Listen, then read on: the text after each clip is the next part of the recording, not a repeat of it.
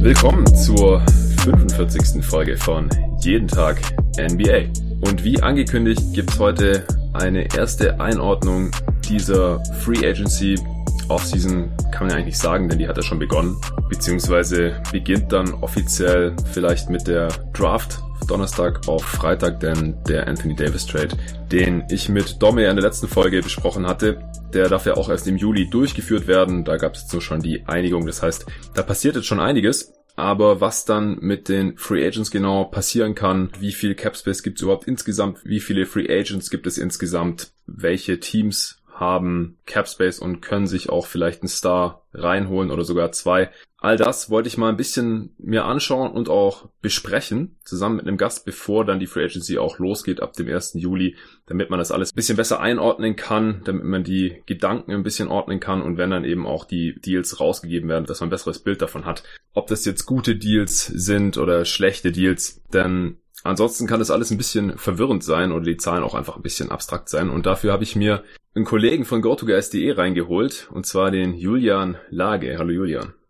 Hallo Jonathan. Ja, freut mich, dass du heute hier auch mal dabei bist. Wir haben ja für GoToGuys Wired schon einige Pods zusammen aufgenommen, oft mit so einem Teambuilding oder CBA Schwerpunkt. Das sind so deine Expertisen.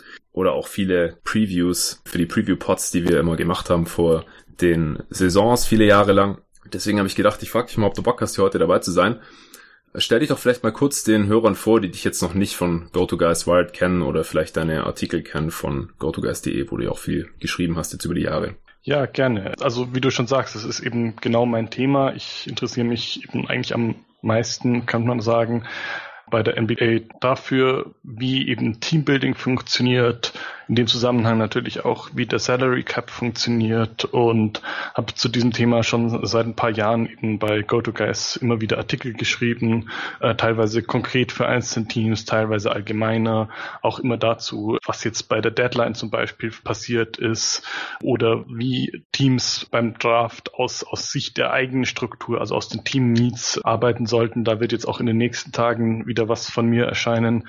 Ähm, genau, das waren eben immer so meine Schwerpunkte und äh, deswegen ja, freut es mich sehr, dass ich jetzt hier dabei sein darf und mit dir eben die Offseason zu besprechen oder was uns da erwartet. Ja, genau. Ja, was erwartet uns denn? Kannst du vielleicht mal mit so ein paar einleitenden Sätzen sagen, wie du die kommende Free Agency so siehst? Der eine oder andere hat vielleicht schon mitbekommen, dass ähm, relativ viel Cap Space da ist oder dass relativ viele Spieler Free Agent werden. Ja, gern. Also der Punkt ist, denke ich, wie du schon gesagt hast, es kann extrem viel passieren, es kann sich sehr viel verändern, einfach ähm, weil sehr viele Spieler Free Agents sind und entsprechend eben dann auch Teams wechseln könnten, wenn es ihnen beim bisherigen nicht mehr gefällt. Und ja, der Vergleich kommt ja mal auf zum Jahr 2016, wo das letzte Mal damals durch den ähm, stark ansteigenden Cap Space mhm. so viel äh, Geld verfügbar war und dann ist eben einfach der Punkt, wenn viel Geld verfügbar ist, dann passieren auch teilweise äh, ja Dinge, Entscheidungen, die nicht unbedingt rational sind, weil äh, Teams der Meinung sind, sie müssten irgendwas damit machen und so weiter. Und ich glaube, die Erwartung ist oder die Befürchtung vieler, dass etwas Ähnliches eben jetzt auch diesen Sommer wieder passieren könnte, dass eben ja, überall Chaos ausbricht, äh, Spieler völlig äh, überbezahlt werden, ähm, dann dafür andere vielleicht ja, weil sie sich zum falschen Zeitpunkt irgendwo mit dem Team geeinigt haben, dafür viel zu wenig Geld nehmen. Ähm, ja, dass das einfach da so keine keine Struktur wirklich reinkommt, mhm. weil niemand so genau weiß, was eigentlich mit dieser Situation zu machen ist. Und du hast ja schon äh, angedeutet, es sind eben auch einfach ein paar der ganz großen Namen wieder Free Agents. Das ist eine Entwicklung, die sich in den letzten Jahren beschleunigt hat, dass eigentlich ständig einige der Stars Free Agents sind, der, der absoluten Topstars, einfach weil die Verträge viel kürzer werden. Also vor so 15 Jahren, da hätten Topstar in seiner Prime noch einen Sechsjahresvertrag unterschrieben. Ja, oder sogar noch länger gab es ja früher noch sieben Jahre und dann ganz früher sogar noch längere Verträge. Ja, also es ist, es ist immer kürzer geworden, ja. aber jetzt in den letzten Jahren ist es nicht mehr nur noch so, dass beim vorletzten CBA, also Collective Bargaining Agreement, dem, dem Tarifvertrag, mhm. die maximale Vertragslänge auf fünf für die eigenen Spieler gekürzt wurde und vier mhm. für fremde Free Agents, sondern seitdem hat sich ja auch immer mehr so in die Richtung entwickelt, dass Spieler freiwillig kürzere Verträge nehmen. Also LeBron James war das beste Beispiel, hat ja bei den Cavs immer eigentlich nur Einjahresverträge unterschrieben und ähm, noch mit einer Play Option dazu, um so ein bisschen zusätzliche Sicherheit zu haben, aber eigentlich immer nur ein Jahr weiter. Und äh, Kevin Durant hat das jetzt übernommen. Ähm, ja, das bedeutet einfach, dass ständig neue Entscheidungen anstehen, ständig neue Free Agencies von Topstars und eigentlich jedes Jahr irgendwie so die Hälfte der äh, All-Stars des vergangenen Jahres theoretisch Team wechseln könnten, wenn sie wollen. Ja, genau. Also auch da war LeBron so ein bisschen der Vorreiter. Äh, viele Jahre haben die Stars natürlich immer gerne diese langen Deals genommen, einfach um die Sicherheit zu haben. Ich habe jetzt 150 Millionen, ja okay, so viel war es früher noch nicht. 150 war vor ein paar Jahren noch der größte Deal ever von Mike Conley. Aber ich habe halt diese 100, 120 Millionen Dollar jetzt mal safe über die nächsten sechs Jahre oder so, auch wenn ich mich verletze. Aber die absoluten Megastars wie LeBron und dann eben auch Durant, die haben eben gecheckt, mir kann eigentlich nichts passieren, wenn ich jetzt nur einen One plus One Deal nehme. Das heißt, ich habe ein Jahr jetzt natürlich sicher und dann habe ich eine Player Option für ein zweites Jahr. Ich kann dann halt nächsten Sommer flexibel bleiben und weg sein, wenn ich möchte. Da kann man natürlich auch immer ein bisschen Druck ausüben aufs Management und sagen, hey, wenn ihr hier nicht ein gescheites Team um mich aufstellt, dann bin ich halt weg, weil ich bin dann halt Free Agent und kann woanders hingehen. Oder wenn ihr nicht die Spieler holt oder behaltet, die ich mag oder die den gleichen Agent haben wie ich, dann könnte ich auch weg sein. Wie gesagt, weil sonst, selbst wenn was passiert, dann hat man ja noch die Player Option für das folgende Jahr und klar, an LeBron, ich meine, selbst wenn der sich auch mal die Achillessehne gerissen hätte, müsste der, hätte sich wahrscheinlich auch keine Gedanken über weitere Angebote machen müssen. Er ist jetzt zum Glück bis zur letzten Saison immer extrem fit geblieben und auch in der letzten Saison war es ja nur eine Leistenzerrung. Aber bei Durant haben wir jetzt halt die Situation, er hatte so einen One-Plus-One-Deal. Die Achilles-Szene ist gerissen jetzt in den Finals. Und jetzt ist halt bei ihm die Frage als größten Namen in dieser Free Agency schon mal, was macht er? Also wechselt er vielleicht trotzdem das Team? Oder lässt er sich von den Warriors jetzt einen langjährigen Deal geben? für seine Sicherheit oder für die Sicherheit beider Seiten halt, weil für das Team ist natürlich auch gut, wenn sie über mehrere Jahre dann die Kontrolle haben über diesen Spieler und wenn er dann weg möchte, dann müssen sie ihn eben traden, aber dann kriegen sie eben immerhin noch einen Gegenwert. Also das ist alles ähm, ziemlich komplex und kompliziert und die großen Namen sind natürlich auch immer diese Dominosteine, die erstmal fallen müssen. Jetzt dieses Jahr ist LeBron mal nicht Free Agent zur Abwechslung, weil er bei den Lakers äh, gleich einen 3 plus 1 Vertrag unterschrieben hat letztes Jahr. Das heißt, dieses Jahr und auch nächstes Jahr ist äh, da noch nicht die Möglichkeit für LeBron wieder zu wechseln und ich denke dann auch in zwei Jahren ist er dann auch schon vielleicht in einem Alter angekommen, wo er nicht mehr der wichtigste Free Agent in der Liga ist. Allgemein hast du ja gerade schon angedeutet, ist einfach wieder extrem viel Geld da, weil extrem viele Spieler Free Agent werden. Die ersten Sour 16s äh, wurde es mal von, ich glaube, Nate Duncan und Danny Leroux getauft, diese miesen Deals 2016, die damals abgeschlossen wurden, einfach weil das Geld da war und dann hat man das halt teilweise den Spielern hingeschmissen, wenn man die unbedingt haben wollte. Auch wenn nicht so ganz nachvollziehbar war für Außenstehende und auch für uns damals schon, wir haben damals auch schon Podcasts aufgenommen. Die Deals, die nur drei Jahre gingen, die laufen jetzt eben schon aus. Da sind praktisch alle noch übrig. Also ich glaube, der, der, Großteil dieser Verträge bleibt dann noch in den Büchern. Die vier Jahre sind natürlich, ja. Klar. Genau, der, der Vierjahresverträge. Und das heißt, ja, die Teams, die damals Fehler gemacht haben, werden jetzt gewissermaßen vielleicht dadurch von neuen äh, verschont, einfach weil sie nicht den Cap Space haben, den sie damals äh, verbraucht hatten. Also die können jetzt nicht unbedingt wieder dieselben Fehler machen. Wobei die Knicks zum Beispiel haben Cap Space und Noah ist schon nicht mehr da, weil sie ihn halt gestretched haben. Ja, also und äh, bei den Lakers ja auch so haben auch Cap Space, weil sie halt Denk schon wieder gestretched haben. Das heißt, diese Deals waren halt so schlecht, dass sie die Spieler halt dann entlassen wollten schon vor einem Jahr, also nach nur zwei Jahren und dann halt lieber jetzt noch diese paar Millionen über mehrere Jahre auf äh, der Payroll haben nach diesem Stretchen eben. Es gab aber eben auch seither, also die letzten zwei Sommer, dann viele Spieler, die kürzere Deals unterschrieben haben, einfach weil es dann nicht mehr so viel Cap Space gab. Die kommen jetzt halt auch alle wieder auf den Markt zurückgespült. Zum Beispiel Brook Lopez, der hat ja letztes Jahr für die Biannual Exception, also einen sehr niedrigen Deal, eine niedrige Exception, die man alle zwei Jahre hat, bei den Bucks unterschrieben. Und eben auch nur ein Einjahresvertrag und kommt jetzt eben wieder als Free Agent auf den Markt und wird sicherlich mehr bekommen als im Vorjahr. Und da gibt es eben auch noch so ein paar Kandidaten. Das heißt, circa die Hälfte aller NBA-Spieler ist Free Agent, so 200 bis 225. Das entscheidet sich jetzt auch noch. Da müssen noch ein paar Optionen gezogen werden, Team Options und Player Options. Das muss ja alles bis zum, wann ist die Deadline da? Also auf jeden Fall vor dem 1. Juli. Ja, genau, genau. Den Tag weiß ich jetzt auch nicht. Das kann, glaube ich, auch teilweise im Vertrag drin stehen. Aber jedenfalls, es darf keine Player Option über die äh, Free Agency, also über den 1. Juli hinausgehen mhm. und nur teilweise garantierte Verträge, nicht echte Team Options dürfen über den 1. Juli rausgehen. Genau, die können dann teilweise noch im Juli, also wenn die Free Agency Phase schon läuft, diese Verträge können dann entweder voll garantiert werden oder halt auch nicht, dann kriegen die Spieler halt nur einen Teil des Gehalts. Also das ist so ein bisschen die Situation. Ich habe jetzt äh, mal gelesen oder überschlagen. Es gibt ja so Projections. Man weiß jetzt natürlich bei den allermeisten Teams noch nicht genau, wie viel Cap Space die genau haben werden, eben wegen der Optionen erstmal. Also klar, wenn die Spieler sich noch nicht entschieden haben, dann weiß das Team auch noch nicht normalerweise. Dann die Teams selbst haben sich teilweise noch nicht entschieden, ob sie die Team Options ziehen oder nicht. Und dann äh, gibt's eben auch noch andere Geschichten. Die Teams haben ja auch Rechte, die Spieler zu halten. Und wenn sie diese Rechte eben nutzen wollen, dann wird auf der Gehaltsliste eben so lang auch ein gewisser Betrag blockiert. Das sind die sogenannten Cap Holes. Wenn man das Geld frei schaufeln möchte, dann muss man eben die Rechte an diesen Spielern abgeben. Und das passiert eben auch oft erst, wenn sie das Geld tatsächlich benötigen.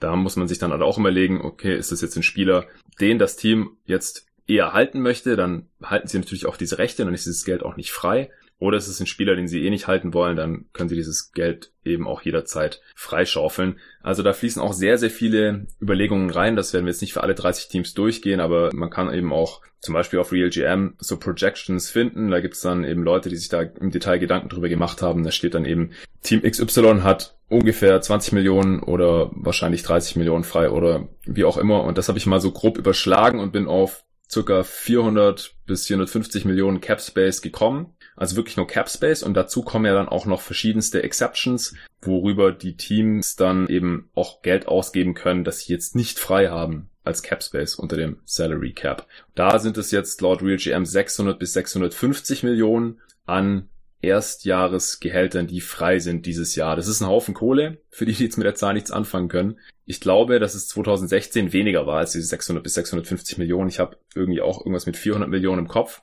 insgesamt das, was an Verträgen rausgegeben wird, wenn man es dann auf mehrere Jahre sieht, also zum Beispiel 100 Millionen über fünf Jahre, ja, wenn man dann immer die gesamte Vertragslaufzeit mit einbezieht, dann wird das wieder sicherlich über eine Milliarde sein. 2016 waren es 1, irgendwas Milliarden, die da rausgegeben wurden. Das summiert sich ja dann recht schnell, wenn man ein paar Deals hat, die im dreistelligen Millionenbereich liegen.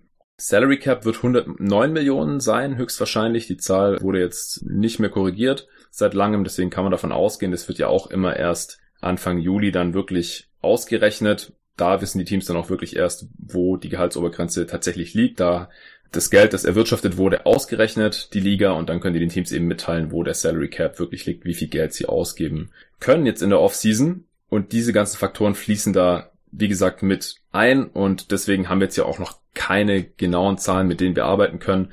Nur unterm Strich lässt sich, wie gesagt, festhalten, es gibt sehr viele Free Agents. Wie gesagt, knapp die Hälfte der Liga ist vertragsfrei und es gibt sehr viel Geld für diese ganzen Free Agents und deswegen wird da einiges passieren.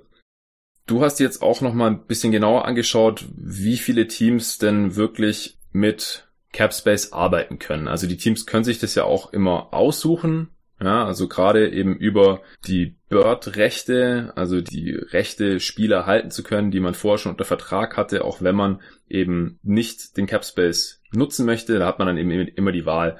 Ähm, bei wie vielen Teams oder bei welchen Teams siehst du es denn jetzt als realistisch an, dass die den Capspace nutzen möchten und eher nicht über Exceptions und Bird-Rechte gehen wollen? Vielleicht noch kurz als Beispiel, um diese Unterscheidung deutlich zu machen. Ja, Anhand der Milwaukee Bucks, die haben ja jede Menge Free Agents. Also jetzt Antetokounmpo ist als mehr oder weniger einziger äh, nicht und äh, Eric Bledsoe hat eine Extension unterschrieben, aber sowohl äh, Chris Middleton als auch Malcolm Brockton werden Free Agents und dann auch noch diverse weitere Spieler, äh, Brook Lopez und na Mirotic. Mirotic, danke. Jedenfalls hätten sie theoretisch, wenn sie die alle nicht behalten wollen, dann hätten sie sogar den Platz für einen Maximum Free Agent. Mhm aber das ist einfach erstmal unrealistisch. Sie werden nicht sofort die, die Rechte abgeben. Brockton ist zum Beispiel auch Restricted Free Agent und so weiter. Das heißt, momentan habe ich bei einer der Projections eine Summe von 15 Millionen über dem Cap Space gefunden. Also das macht da wirklich einen Unterschied von 45 Millionen in dem Fall. Mhm. Und das heißt, es ist einfach so, dass relativ viele Teams zumindest erstmal sicher nicht als äh, Cap Space Teams agieren werden und ähm, ja, das kann sich dann aber natürlich ändern, wenn die Bugs dann feststellen, ah Moment, äh, Middleton hat sich dafür entschieden, wo auch immer hinzugehen. Mirotic wollen sie dann vielleicht nicht behalten und bei Lopez gibt es das Problem, dass sie keine Bird-Rechte haben, ihm also eigentlich nicht so richtig gut bezahlen können und dann müssen sie irgendwie nochmal umplanen. Sowas kann einfach immer passieren. Deswegen ist es schwierig, da endgültige Aussagen zu treffen. Man kann aber, denke ich, schon mal ganz klar sagen, es gibt vier Teams, die wirklich nach äh, Maximum Free Agents sich darauf konzentrieren, die zu holen. Und das sind passenderweise die vier Teams aus den beiden größten Märkten, also mhm. New York, äh, Brooklyn und zweimal Los Angeles die haben jeweils einen bis zwei Maximumverträge anzubieten. Bei den Lakers ist es ja ziemlich kompliziert, je nachdem, wie jetzt die äh, finanzielle Mathematik für den Anthony Davis Trade funktioniert. Die anderen haben das auf jeden Fall. Mhm. Ganz kurz, sind, ganz kurz ja. vielleicht nochmal zu den Lakers. Das war zum Ende des gestrigen Pods ja nochmal kurz die Frage, weil da eben bekannt wurde, dass die Pelicans den Deal wohl schon am 6. Juli durchziehen wollen und eben nicht erst am 30. Juli. Wir hatten den ganzen Pod über Domi und ich in der letzten Ausgabe nicht die Information gehabt, schon wann das passieren würde, aber es macht ja schon einen beträchtlichen Unterschied aus für die finanzielle Situation der Lakers. Kannst du das nochmal kurz erklären?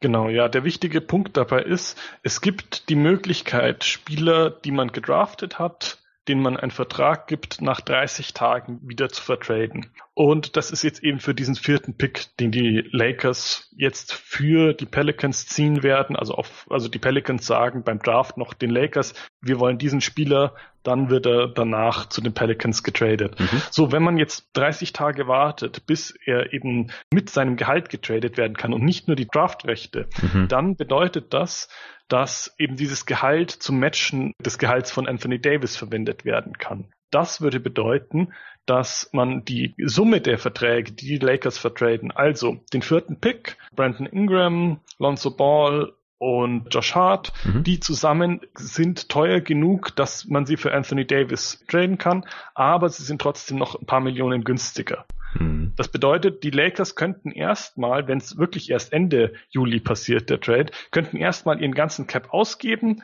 den äh, Spieler seinen, den sie mit dem vierten Pick äh, verpflichtet haben, und dann am 30., 31.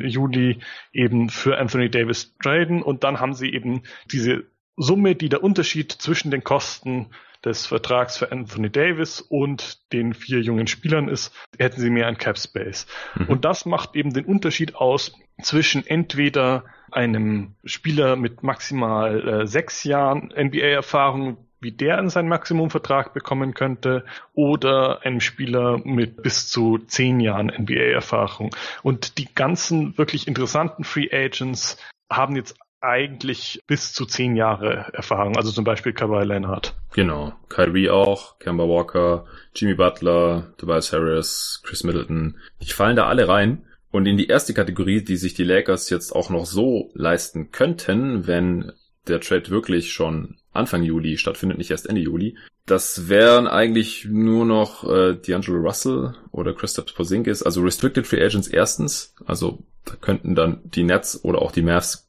gleichziehen. Ich glaube, bei den Nets hängt es eben davon ab, ob sie Kyrie Irving wirklich bekommen. Wenn ja, dann würden sie Russell vielleicht sogar ziehen lassen. Da gibt es dann die interessante Dynamik, dass die Lakers ja aktiv Russell weggetradet haben und da auch noch ein bisschen nachgetreten haben, nachdem sie es getan haben. Das hat aber allerdings in erster Linie Magic Johnson gemacht, der mittlerweile ja nicht mehr da ist. Also alles ziemlich kompliziert. Die Frage ist auch, wollen die überhaupt Russell zurückhaben? Passt er überhaupt zu Anthony Davis und LeBron James dazu. Ich glaube, bei den Mavs mit Porzingis ist es relativ klar, dass die Mavs da einen Teufel tun werden und ihn ziehen lassen, nachdem sie jetzt so viel für ihn abgegeben haben. Den werden sie auf jeden Fall halten. Wollen wahrscheinlich auch verhindern, dass er überhaupt ein Offer-Sheet bei einem anderen Team unterschreibt und ihm selber gleich vielleicht ein ganz gutes Angebot machen. Und ich glaube, die Spieler, die für die Lakers jetzt wirklich interessant sind, um da ein Trio zu komplettieren mit LeBron und AD sind halt die erstgenannten Spieler und die können sich halt Stand heute, wenn das Anfang Juli passieren soll, einfach nicht leisten, ohne dass die auf Geld verzichten und das machen Spieler halt in der Regel nicht. Also zumindest nicht wenn sie so einen Status haben. Muss dazu sagen, sie verzichten ja schon quasi auf Geld, weil Kemba Walker ja. würde nirgendwo so viel Geld bekommen wie äh, bei den Hornets und Jimmy Butler nirgendwo so viel Geld wie bei den Sixers.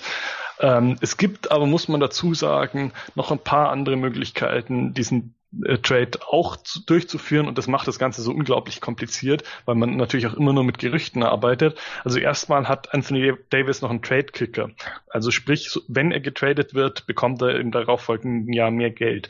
Es ist aber nicht so unüblich, gerade wenn man einen Spieler zu einem Team tradet, zu dem er will, mhm. dass der Spieler darauf verzichtet. Mhm. Ähm, das ist so, also die eine Möglichkeit. Und das macht einen Unterschied von vier, fünf Millionen aus, so um den Dreh. Ähm, dann ist der Punkt, die Lakers könnten theoretisch auch noch ein paar kleinere Verträge aufnehmen und dann sozusagen dieses Paket schnüren. Und je nachdem, wie man das jetzt mit den einzelnen Bestandteilen äh, organisiert, ist es deswegen extrem schwer vorherzusagen, was die Lakers jetzt alles machen müssten, um eventuell doch noch an diese Summe zu kommen. Ähm, also wahrscheinlich reicht es nicht ganz, aber vielleicht ist der Unterschied dann vergleichsweise minimal. Ähm, so dass die Spieler doch bereit wären, das in Kauf zu nehmen, ob es dann, also dass es dann eben kein Unterschied von, ich sag mal, fünf Millionen, sondern nur noch von einer Dreiviertelmillion ist oder sowas. Also das ist alles relativ vage, einfach weil man nur mit Gerüchten und nicht mit fixen Zahlen arbeiten kann. Ja. Ähm, versuchen dann eben einige Leute äh, auszurechnen, aber da kommt dann auch, auf, auch erzwungenermaßen äh, einfach nichts ganz Zuverlässiges dabei raus. Ja, also ich glaube, eine Kombination aus Anthony Davis verzichtet auf seinen Kicker oder die Lakers traden noch Bonga und Wagner oder äh, einer der Stars, der kommt, oder der Star, der kommt, das kann ja nur noch einer kommen, verzichtet auf ein bisschen Geld, dann ist es schon möglich, aber es ist halt immer alles einfacher, wenn niemand auf Geld verzichten muss, weil viele Spieler machen das halt nicht gern, beziehungsweise die Agenten. Gerade Rich Paul ist auch berüchtigt für, dass der eben auf keinen Cent verzichtet für seine Klienten und deswegen gilt es auch eben als unwahrscheinlich, dass Anthony Davis auf seinen Trade-Kicker hier verzichtet, obwohl er jetzt seinen Wunsch bekommen hat und zu den Lakers kommt und es ja eigentlich auch in seinem Interesse liegt, dass die Lakers jetzt so gut werden,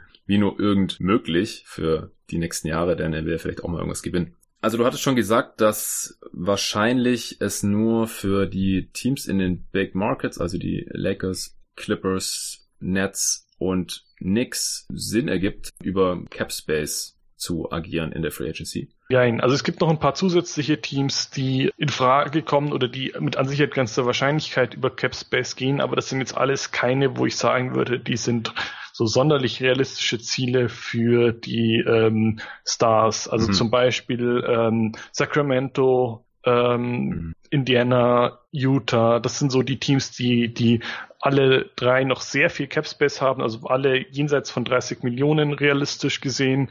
Und wenn sie noch mehr ähm, loswerden, also zum Beispiel gibt es bei den Kings äh, ja die Frage, was macht äh, Harrison Barnes mit seiner Player Option und so weiter. Also das heißt, die könnten wirklich auch noch auf eine ganze Menge Capspace kommen, aber ich habe einfach äh, nichts gehört, keine Anzeichen, dass die irgendwie für die ganz großen Namen in Frage kommen.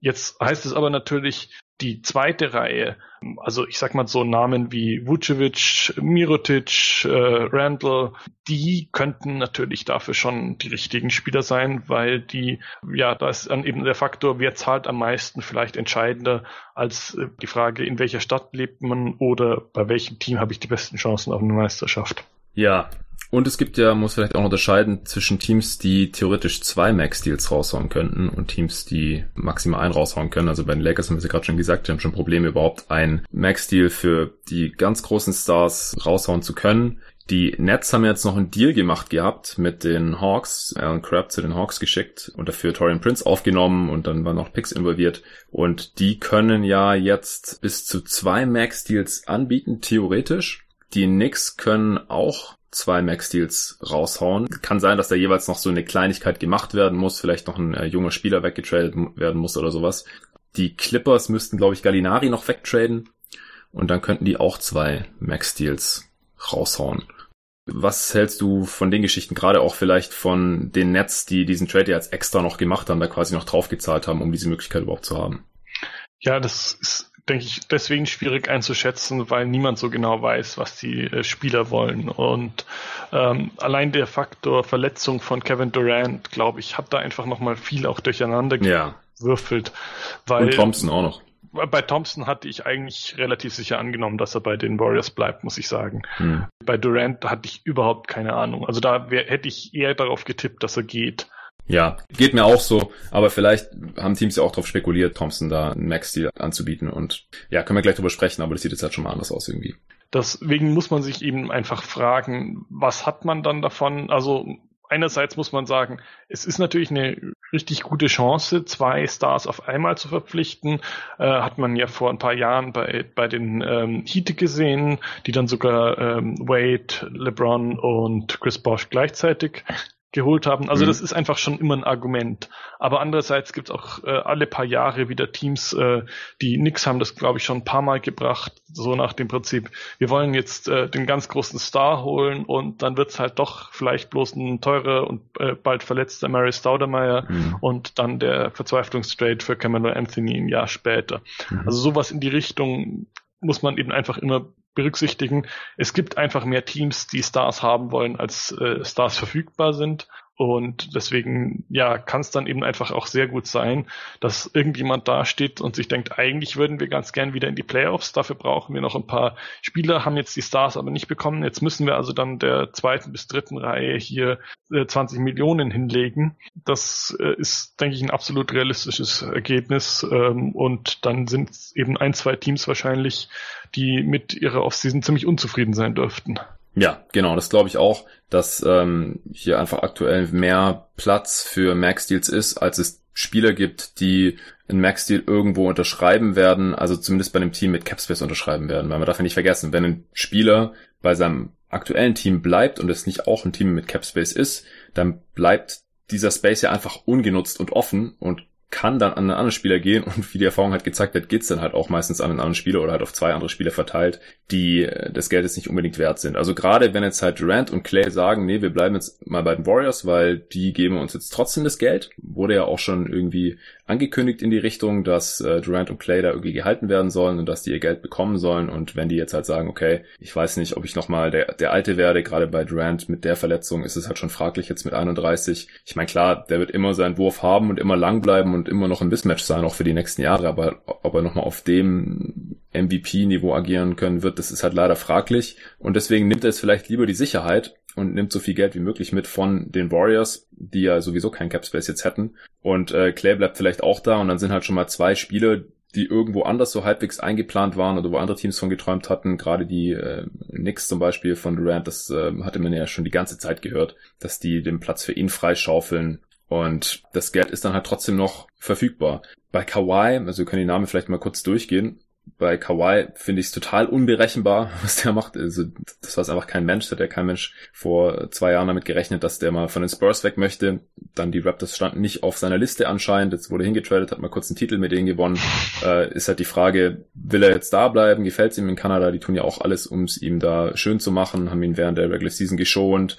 Die Fans lieben ihn, er darf in Toronto überall umsonst essen und was weiß ich was alles. Und es gibt einfach selten Stars, die nach einer Championship ihr Team verlassen. Also das kommt eigentlich nie vor. Aber wer weiß, ja, vielleicht will er doch zurück nach Kalifornien zu den Clippers, die jetzt eben ja eine gute Organisation aufgebaut haben und die Kohle haben und dann halt theoretisch halt noch sogar Platz machen könnten, um zu sagen, hey, wenn du einen Buddy hast, der hier auch herkommen will, sei es äh, Kyrie oder Kemba oder sonst irgendwer von den Namen, ähm, dann haben wir da auch noch das Geld und ist halt nicht weit weg von San Diego, wo er herkommt, dann kann er da immer im Helikopter rüberfliegen oder was weiß ich. Also keine Ahnung, was Kawhi macht. Wenn er in Toronto bleibt, ist halt auch so eine Sache. Toronto ist auch ein Team, das eigentlich keinen Capspace hat und dann ist da halt wieder noch mehr Geld übrig, das dann halt nicht an Kawhi ging, nicht an Free Agent ging, sondern halt an irgendwen anders gehen kann. Hast du äh, Kommentare zu Kawhi oder KD oder Clay? Wie du schon sagst, weiß man halt einfach bei allen nicht wirklich, was äh, sie vorhaben. Ja, bei Kyrie äh, ist vielleicht der, der am schwersten einzuschätzen ist. Ich glaube, dass er in Boston verbleibt, gilt mittlerweile als ziemlich unwahrscheinlich. Wenn man den ganzen Reports da irgendwie Glauben schenken will, wird jetzt natürlich viel mit den Nets in Verbindung gebracht. Hat jetzt kürzlich auch noch ein Agent gewechselt, was da auch irgendwie als Zeichen gewertet wird. Und äh, klar, die Lakers, wenn sie den Platz schaffen können, um ihm Deal anzubieten, das hat man jetzt auch schon öfter gehört, das ist halt ein Spieler, der höchstwahrscheinlich nicht bei seinem aktuellen Team verbleibt. Die Celtics sind auch ein Team, die eigentlich keinen Capspace haben. Er würde dann halt so ein bisschen was von diesem verfügbaren Capspace bei einem anderen Team aufbrauchen, würde dann Max sicherlich bekommen. Kemba ist wieder genau andersherum, da er sagt ja, wird er nicht müde zu betonen, dass er eigentlich in Charlotte bleiben will, dass er sich da wohlfühlt, dass das für ihn sein äh, Zuhause ist. Also wie gesagt, man kann es überhaupt nicht sagen, hier von Deutschland aus, von unseren Laptops aus, was die Spieler machen werden. Aber nachdem er das so oft wiederholt hat, würde ich es jetzt eher für unwahrscheinlich halten, dass er woanders hingeht. Bleibt also auch bei seinem Team, auch bei einem Team, das eigentlich kein Capspace hat und dann bleibt dieses Geld eben auch offen für andere Spieler. Dann die Sixers Connection, Butler und Harris. Die Sixers hatten ja erst in der laufenden Saison für beide getradet, auch einiges in Assets rausgehauen und waren ja auch recht erfolgreich in den Playoffs, erst in sieben Spielen gegen den späteren Champ gescheitert. Ich finde, dass die Spieler alle gar nicht so gut zusammenpassen und die Sixers hatten auch keine Bank und die waren trotzdem schon so gut, dass ich mir nicht vorstellen kann, dass sie sie nicht versuchen werden zu halten. Die Frage ist halt, wollen sie jetzt wirklich beiden den Max-Deal geben und wenn es halt die eigenen Spieler sind, dann ist es halt auch gleich noch das fünfte Jahr. Da kann dann ein anderes Team, ein neues Team natürlich nicht mit konkurrieren, was die gesamte Summe angeht, aber ist halt ein Investment dann in Harris, der jetzt kein Superstar ist, und in Butler, der ja auch nicht ganz unproblematisch ist zum einen und zum anderen halt auch schon etwas älter jetzt ist und dann halt im fünften Jahr äh, wahrscheinlich auch ziemlich überbezahlt sein wird. Das ist halt jetzt bei jüngeren Spielern wie Kawhi und äh, Kyrie wahrscheinlich jetzt eher nicht so das Thema und bei, bei Kemba, Butler dann halt schon eher. Wie siehst du die Situation bei den Sixers oder hast du noch einen Kommentar zu Kyrie oder Kemba? Also kannst einfach raushauen. Nee, also ich würde auch gar nicht so viel drauf geben, dass Kemba bleibt, weil äh, einfach die sportliche Situation in Charlotte von allen Free Agents die mit Abstand mieseste ist. Alle ja. anderen können sich einigermaßen realistisch einreden, wenn ich bleibe, sind wir die nächsten drei Jahre ein Contender. Im Prinzip wirklich alle anderen Top 10 Free Agents ja, können das. Das ist ein guter Punkt. Und bei Walker funktioniert das halt hinten und vorne nicht. Das einzige Argument wäre höchstens das Geld oder dass es ihm einfach in Charlotte so gut gefällt und dass es ihm irgendwie wichtiger ist, sozusagen der Spieler der Hornets zu sein, äh, auch dann vielleicht über 15 Jahre insgesamt, als äh, eine Meisterschaft zu gewinnen. Oder er sagt, Meisterschaft kann ich dann vielleicht noch äh, mit, mit äh, Mitte 30 äh, so ähnlich wie Jason Kidd äh, holen oder sowas. Also sprich dann nicht mehr als äh, erste, sondern als, als dritte Option oder sowas. Mhm. Bei Kemba Walker halte ich es auch für absolut möglich, dass er geht also ich glaube einfach, dass da viel auch so ein bisschen nach dem Domino-Prinzip funktioniert. Also sagen wir mal zum Beispiel, ähm, ja, jetzt wegen der Verletzung bleibt Kevin Durant äh, in äh, Golden State, dann ist vielleicht irgendwie ein Team, bei dem er zusammen mit Irving hätte spielen können, äh, auf einmal für Irving nicht mehr so interessant. Äh, entscheidet er sich vielleicht doch bei den Celtics zu bleiben, weil er irgendwie nirgendwo anders einen zweiten Star findet. Ähm, ja, dann keine Ahnung, muss deswegen irgendein Team, äh, sagen wir mal, die Nets geben deswegen Tobias Harris ein Maximum-Deal, den mhm. er vielleicht nicht verdienen würde. Und deswegen hat dann äh, Jimmy Butler auch keine Lust mehr bei den Sixers zu bleiben. Also solche Kettenreaktionen könnte ich mir sehr gut vorstellen. Also was dann da wirklich von 1. bis äh, 2., 3., 4. Juli abgeht, äh, das äh, ist extrem spannend ja. in der Hinsicht, glaube ich, weil da wird einfach sowohl zwischen den äh, Spielern, zwischen den Teams als auch zwischen den Agents einfach extrem viel hin und her gehen, weil ja, glaube ich, ziemlich viele so mehr oder weniger die Aussage schon gemacht haben. Ja, ich würde eigentlich ganz gerne äh, mit irgendjemandem anderen spielen oder äh, ja, also zumindest inoffiziell und da kann man einfach jetzt nichts äh, darauf geben, glaube ich, was, was jetzt irgendwie so die Gerüchteküche sagt, weil die Spieler es, glaube ich, einfach selbst noch nicht wissen, weil auch ihnen nicht alle Informationen zur Verfügung stehen. Ja, genau. Also das wird richtig wild. Ich freue mich heute schon auf die Podcasts. ja, Middleton ist auch noch so einer, hattest du ja vorhin schon bei dem Beispiel sind Bucks äh, genannt. Ähm, wenn er bei seinem Team bleibt, die Bucks haben ja eigentlich keine Flexibilität, wenn sie halt nicht gerade die Rechte an allen Spielern abgeben, was halt unrealistisch ist, weil dann können sie halt eigentlich nur einen anderen Spieler reinholen. Das heißt, wenn er bei den Bucks bleibt, dann nimmt er jetzt auch nicht irgendwo anders einen Max-Slot weg quasi. Dann könnten ja noch nach wie vor ein paar weitere Spieler auf den Free Agent Markt gespült werden, je nachdem, wie das jetzt halt mit den äh, Options sich verhalten wird. Also Paul Millsap, da gibt's eine Team-Option, die Denver zieht oder eben auch nicht. Der kann 30,5 Millionen bekommen. Denkst du, die Nuggets werden die ziehen?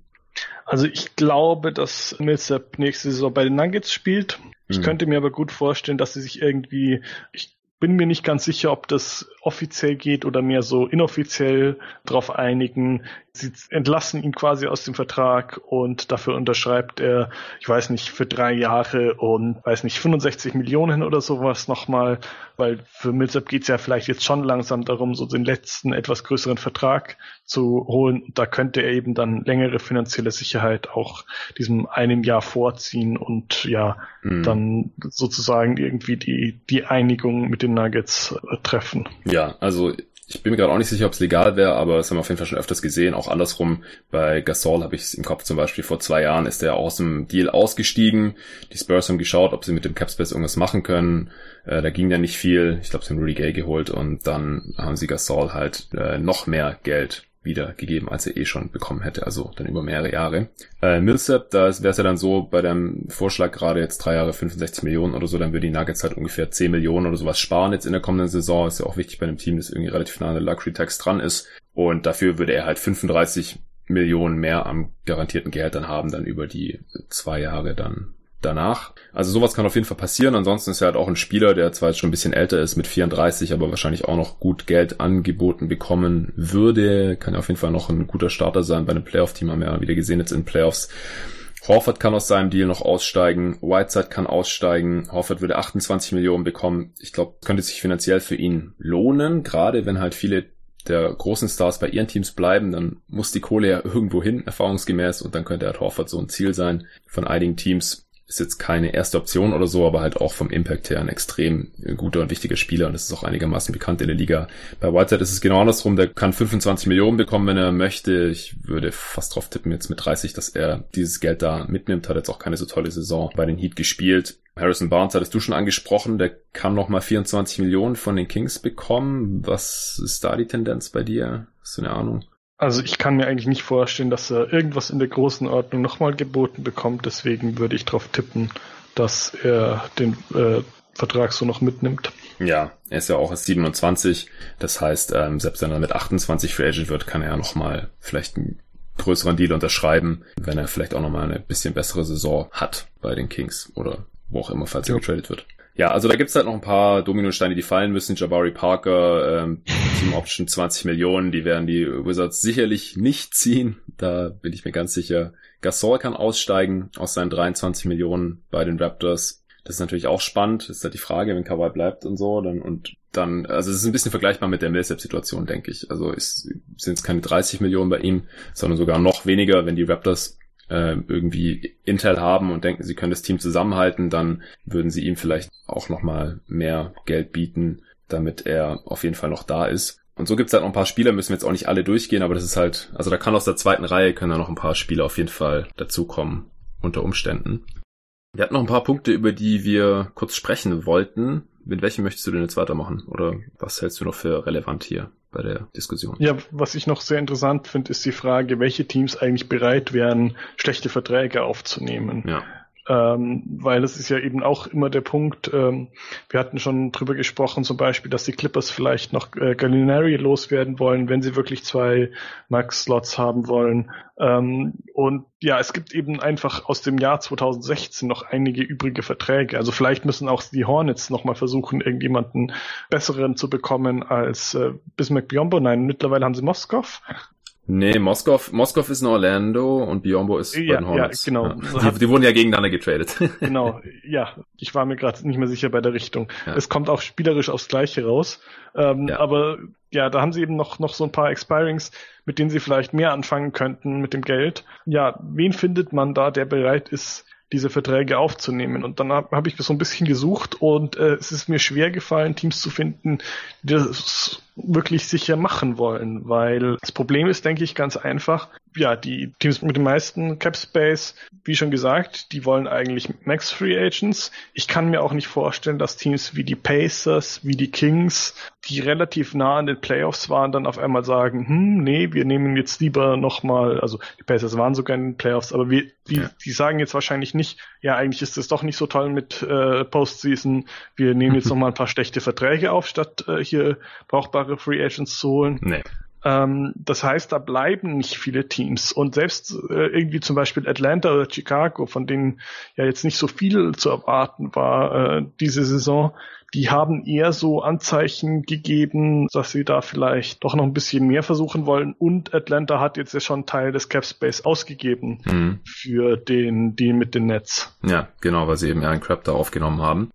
Ich sehe eigentlich auch nur Atlanta zum einen, weil wir halt schon gesehen haben, dass sie es machen und sie haben halt noch Cap Space. Und ich weiß halt nicht, ob sie den jetzt wirklich für Free Agents aufbrauchen. Also vielleicht ähm, für irgendwelche Reclamation Projects, also für junge Spieler, die irgendwo anders gescheitert sind. Haben sie ja letztes Jahr auch gemacht mit Alex Len oder so. Also so nach dem Rookie-Deal einfach, die vielleicht mal hochgepickt wurden und dann einfach nichts geworden sind. Und Alex Len hatte jetzt auch direkt dort seine beste Saison. Da haben sie also gute Erfahrungen mitgemacht einfach irgendwelche Spieler, wo sie denken, den können wir vielleicht noch das Werfen beibringen. Das hat auch schon einige Male geklappt. Aber ich weiß nicht, ob sie dafür wirklich den gesamten Capspace brauchen. Und sie sind halt wahrscheinlich auch das einzige Team, die das machen können und können dann quasi ihren Capspace höchstbietend verkaufen wenn Teams da wirklich irgendwie in die Bredouille kommen und denken, scheiße, ich brauche hier noch 5 Millionen oder 10 Millionen mehr, wie kriege ich das jetzt hin? Aber ansonsten sehe ich es jetzt auch nicht wirklich. Die meisten anderen Teams sind halt einfach schon in einem anderen Stadium oder sind diese Schiene eh nie so wirklich gefahren, würde ich jetzt auch sagen. Also, das könnte teuer werden, wenn man hier irgendwie schlechtes Gehalt loswerden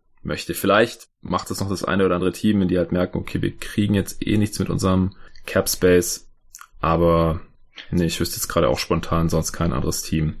Also das wäre eigentlich noch so der für mich interessanteste Punkt. Also zum Beispiel, was machen die Knicks, wenn sie merken, mm. sie mhm. bekommen keinen der äh, wirklichen Stars? Dann wäre es, glaube ich, die sinnvollere Entscheidung zu sagen, okay, jetzt verpflichten wir nicht irgendwie Vucevic und die Kategorie für äh, DNA Maximum, sondern wir verwenden das Geld, um noch mehr Assets zu sammeln und ja, dann hat man eben eine ganze Menge Picks mit denen aus Dallas, mit den eigenen und denen, die man noch da bekommen kann. Das wäre auch eine sinnvolle Möglichkeit für ein Rebuild. Ist aber eben die Frage, welche Teams sind dafür wirklich bereit? Und genau. ähm, das glaube ich sind eben relativ wenige der Teams, die jetzt in Frage kämen, weil einige eben wie die Kings und äh, nein, wie die Knicks und die Bulls irgendwie immer so den Drang haben, wir sind aus einer großen Stadt, wir müssen gewinnen oder sowas. Und die anderen machen es eher umgekehrt. Also jetzt zum Beispiel die Pacers, wir können uns es nicht leisten, hier irgendwie eine komplett ja. leere Halle zu haben, weil äh, sportlich überhaupt nichts zu holen ist. Genau, also bei den Bulls und Knicks kann ich es mir auch noch vorstellen, aber wir haben das halt von den Teams noch nicht gesehen. Ist dann halt auch irgendwie, also vielleicht schwierig der Fanbase zu verkaufen, wenn man vor zwei Wochen noch dachte, man bekommt Kevin Durant und dann tradet man halt irgendwie für Timofey Moskov und kriegt auch einen First Runner dafür oder so. Also jetzt nur mal als Beispiel. das sieht dann halt übel aus, so für den Casual Fan. Auch, es ist halt schlaues Management, aber ja, dass Teams das wirklich machen und daraus Profit schlagen, das äh, sieht man halt dann bei den Hawks zum Beispiel. Deswegen würde ich da halt auch wieder von ausgehen. Wir haben es bei den Nets ja auch jahrelang gesehen. Die haben jetzt aber halt genau den gegenteiligen Move gemacht. Waren jetzt mal am anderen Ende. Und deswegen kann ich mir jetzt auch nicht vorstellen, dass wenn sie merken, oh, Kyrie Irving kommt doch nicht und äh, KD bleibt in Golden State und Jimmy Butler bleibt in Philly und so weiter und wir kriegen ja einfach niemanden. Ob sie dann schlechtes Gehalt aufnehmen wieder für, für Picks, das glaube ich halt irgendwie auch nicht mehr.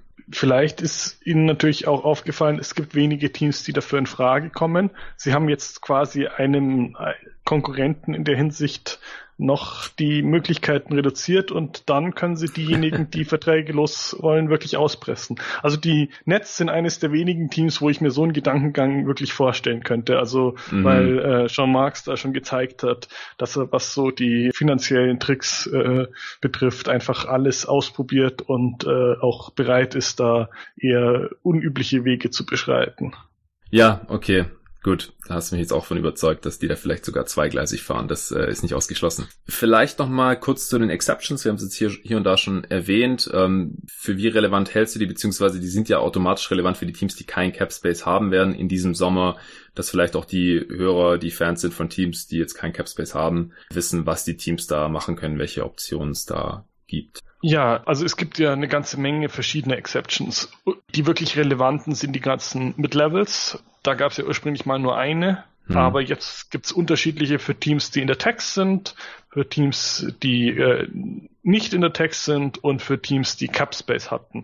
Und die Höhe, die liegt so bei äh, ja gut drei bis äh, knapp zehn Millionen. Das heißt, da hat man ein relativ großes Spektrum, aber die richtige Mid-Level Exception hat den äh, Haken, dass man sich damit eben den Hardcap einhandelt. Ähm, sprich, wenn man einem Spieler ähm, eben die, den vollen Betrag geben möchte, dann darf man nur noch bis zu einer bestimmten Grenze Gehälter ins Team holen und das ist mit gewissen Nachteilen verbunden. Und vor allem, wenn man eben eh schon irgendwo in, in dieser Nähe ist, was mehrere Teams sein werden nächste Saison, also zumindest wenn sie ihre Free Agents halten. Das heißt, dann kommt es eigentlich gar nicht wirklich so in Frage, die zu verwenden. Mhm. Ähm, es gibt jetzt relativ wenige Teams, wo ich sofort sagen würde, ja, die werden ihre Mid-Level wirklich verwenden, die, die volle. Ähm, so auf den mhm. ersten Blick fällt mir nicht wirklich ein Team ein, wo es jetzt so richtig viel Sinn ergibt. Vielleicht irgendwie die Spurs oder sowas. Aber zum Beispiel die Raptors, wenn sie äh, Leonard halten, die haben einfach keinen Raum mehr unter dem Hardcap. Ähnlich die Warriors, wenn, ich glaube, da muss nur einer von beiden bleiben, die äh, Thunder sowieso nicht. Bucks? Ja, bei den Bugs ist doch so viel unübersichtlich. Aber es kann sein, dass die die, die Mid-Level-Exception eher dafür brauchen, um Brook Lopez zu halten, genau. wenn es irgendwie in Frage kommt. Ja, deswegen hatte ich die jetzt gerade im Kopf. Genau, ja, also deswegen, es ist einfach in der Hinsicht noch ziemlich, ziemlich unübersichtlich. Aber die beiden kleinen Mid-Level-Exceptions, glaube ich, sind dieses Jahr erstmal schwierig einzusetzen, einfach weil so viel Cap Space da ist und Deswegen die meisten Spieler, die dafür vielleicht in Frage kämen, erstmal abwarten, zahlt mir nicht irgendjemand mehr, irgendjemand mit Cap Space. Also ich meine jetzt so die, die Kategorie irgendwie, weiß nicht, Reggie Bullock oder sowas, also interessante Rollenspieler, die man eigentlich gerne für irgendwie so dann, dann eben diese Exceptions hätte, um einen Contender noch zu verstärken.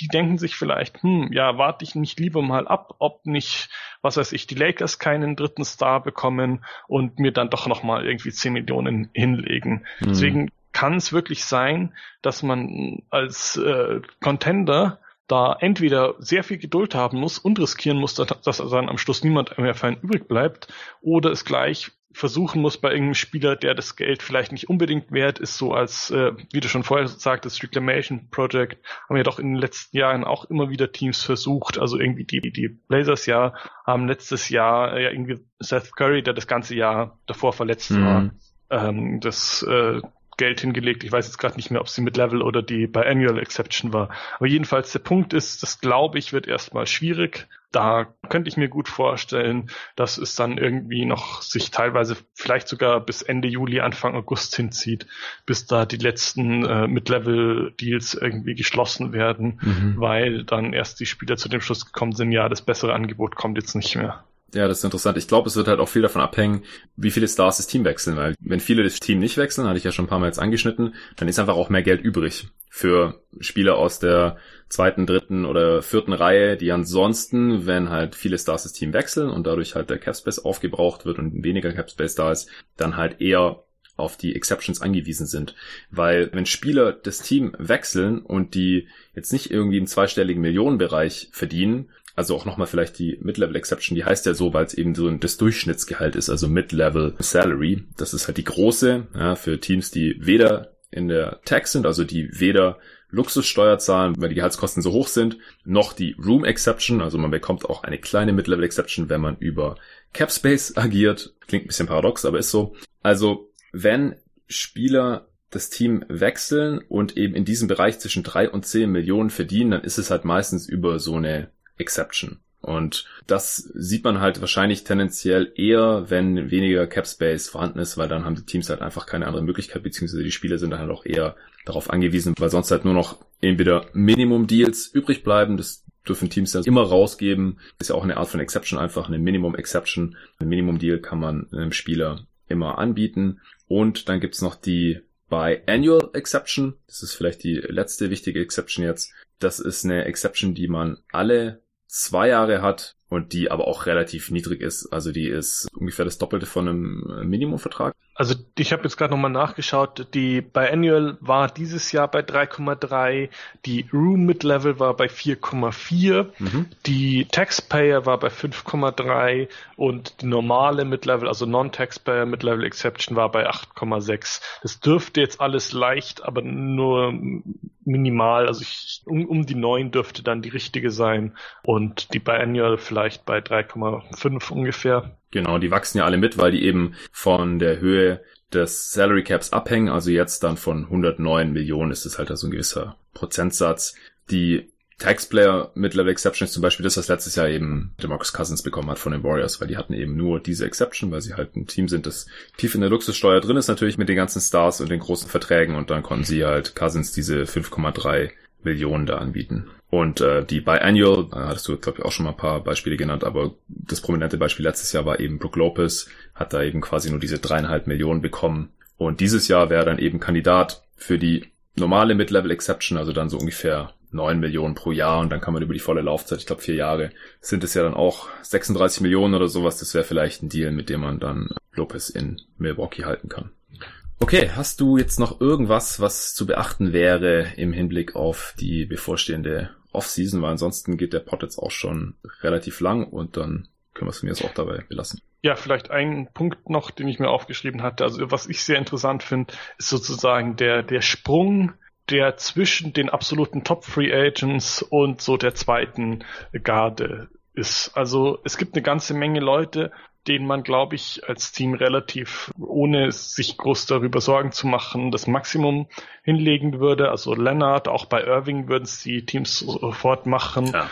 Bei Walker, Butler und Harris wird es dann schon schwieriger. Ja. Aber jedenfalls, es gibt dann eben relativ schnell eigentlich, meinem Eindruck nach, Leute, wo man sich dann fragt, ja, wie, wie weit helfen sie wirklich noch? Also irgendwie, ich hatte vorher ja ein paar Namen schon angesprochen, also Vucevic, Randall, Brooke Lopez, ja, will man dann vielleicht irgendwie so einen Restricted Free Agent wie Malcolm Brockton oder D'Angelo Russell, will man mhm. denen wirklich viel Geld hinlegen, um die Teams davon zu überzeugen, doch nicht zu matchen? Also ich glaube, deswegen ist einfach der Unterschied zwischen Hauptgewinn und äh, Niete, was jetzt vielleicht etwas zu viel gesagt ist, weil die Spieler sind doch auch wirklich noch gute Basketballer natürlich, ja. aber eben einfach nicht, nicht auf dem gleichen Niveau, der kann riesig sein. Also vor allem für die Teams, die jetzt eben sehr darauf bauen, dass sie jetzt mindestens einen Maximum-Spieler noch bekommen, äh, da ist eben dann der Unterschied äh, einfach massiv. Ja, das ist auf jeden Fall noch ein guter Hinweis. Also das ist natürlich gerade relevant für die Teams, die jetzt Capspace haben und auf die Stars hoffen und wenn die dann leer ausgehen, dann die Spieler, die dann das Geld bekommen, die sind halt höchstwahrscheinlich schon ein ganzes Stück weit schlechter und da ist die Wahrscheinlichkeit halt auch höher, dass das keine so tollen Verträge sind, entweder sofort, wie eben vor drei Jahren, wo wir wirklich hier da saßen am 1. Juli im Pod und gesagt haben, warum zur Hölle haben Joachim Noah und Timofey Moskov von Dueting jetzt so viel Geld bekommen? Die werden es niemals wert sein, das war sofort klar. Die waren sofort schlechte Deals und spätestens nach einem Jahr hat das dann auch jeder gecheckt und dann wurden die schon versucht irgendwie wegzutraden und dann musste man dann halt im Fall der Lakers noch einen D'Angelo Russell, junges Talent, ehemaliger zweiter Pick mit dran binden und solche Geschichten. Das ist einfach katastrophal verlaufen und das mit an Sicherheit grenzender Wahrscheinlichkeit jetzt hier auch wieder so laufen diesen Sommer beim einen oder anderen Team. Ich denke, viele Front Offices haben auch da dazugelernt, aber halt nicht alle oder manche waren damals halt auch nicht am Start und die Dynamiken, die dann da halt mit reinspielen, die stehen natürlich unter Druck. Da geht es um sehr viel Geld, Erwartungen, die erfüllt werden müssen, Vorgaben von den Besitzern und so weiter. Also die Fehlerquellen sind da halt auch breit gesät. Ähm, und klar, die Spieler, die selbst durch Max-Deals eigentlich tendenziell noch unterbezahlt sind, wenn sie fit sind, denen gibt man den Deal natürlich jederzeit gerne. Das ist klar, du hast die Namen gerade schon genannt, aber bei allen anderen, die halt jetzt irgendwie ein Level drunter sind oder eben im Verlauf des Deals dann schon irgendwie Anfang Mitte 30 sein werden, da ähm, ist dann halt die Wahrscheinlichkeit relativ hoch, dass das dann auch keine so tollen Verträge werden und dass da die Teams dann vielleicht auch noch drunter leiden werden. Okay, dann danke dir, Julian, für diesen ersten Überblick. Ich hoffe, die Hörer haben heute was dazu gelernt. Mir hat es auch viel gebracht, um hier nochmal einfach ein Gefühl für die kommende Free Agency zu bekommen. Ich habe auch nach wie vor vor, nach der Draft noch äh, ein paar Free Agency oder Off-Season Previews rauszuhauen, äh, in welcher Form auch immer entweder ich schaue mir einzelne Teams an oder ich werde die so ein bisschen zusammengruppieren oder ich werde Free Agents ranken oder sowas. Da mache ich mir auf jeden Fall noch ein paar Gedanken. Aber jetzt ist es der erste und einzige Pod auch vor der Draft, der Richtung Free Agency geht. Die nächsten äh, zwei Tage kommt dann noch was zur Draft und dann natürlich auch direkt nach der Draft Danke dir, Julian. Danke allen fürs Zuhören und bis zum nächsten Mal.